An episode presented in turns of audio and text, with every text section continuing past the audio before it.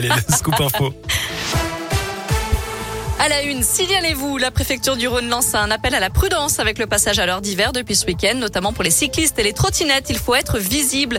Une opération de sensibilisation aura lieu en fin de, fin de journée. La police sera à 17h à l'angle du quai Jules Courmont et du pont de la Guillotière dans le deuxième arrondissement de Lyon. Prudence aussi avec les changements sur les routes de la métropole lyonnaise. La limitation de vitesse passe de 70 à 50 km heure sur le, sur le boulevard Laurent Bonnevet à partir d'aujourd'hui le long de la Fessine. Et le cours Lafayette est coupé au moins jusqu'en février prochain entre la rue Ney et le boulevard Jules Favre. Quelques perturbations annoncées aussi au TCL pour travaux. La ligne de métro B et les trams T2 et T5 sont limitées. On vous a mis toutes les infos sur notre site internet www.radoscoop.com.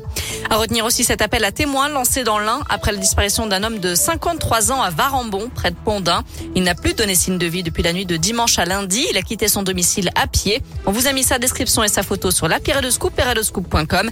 Toute personne ayant des informations à son sujet peut contacter la gendarme de Pondin.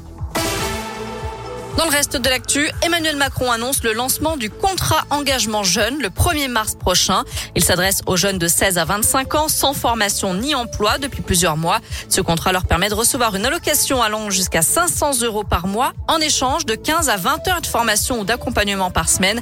Objectif, accompagner au moins 400 000 jeunes l'année prochaine. La mise en garde du ministre de la Santé, une nouvelle vague épidémique de Covid est possible cet automne, prévient Olivier Véran.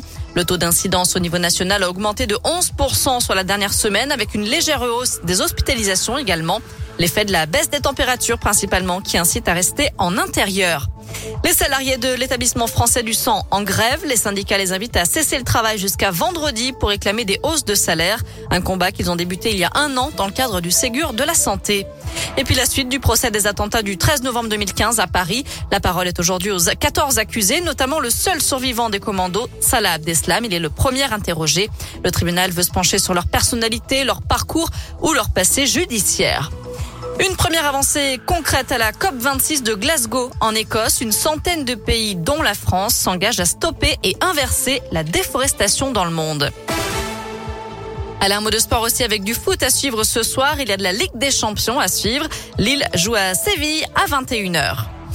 Voilà pour l'essentiel de l'actu de ce, j'allais dire de ce lundi, mais non, de ce mardi. Non, Pardon, mardi, je suis complètement déphasée. J'ai travaillé hier. hein.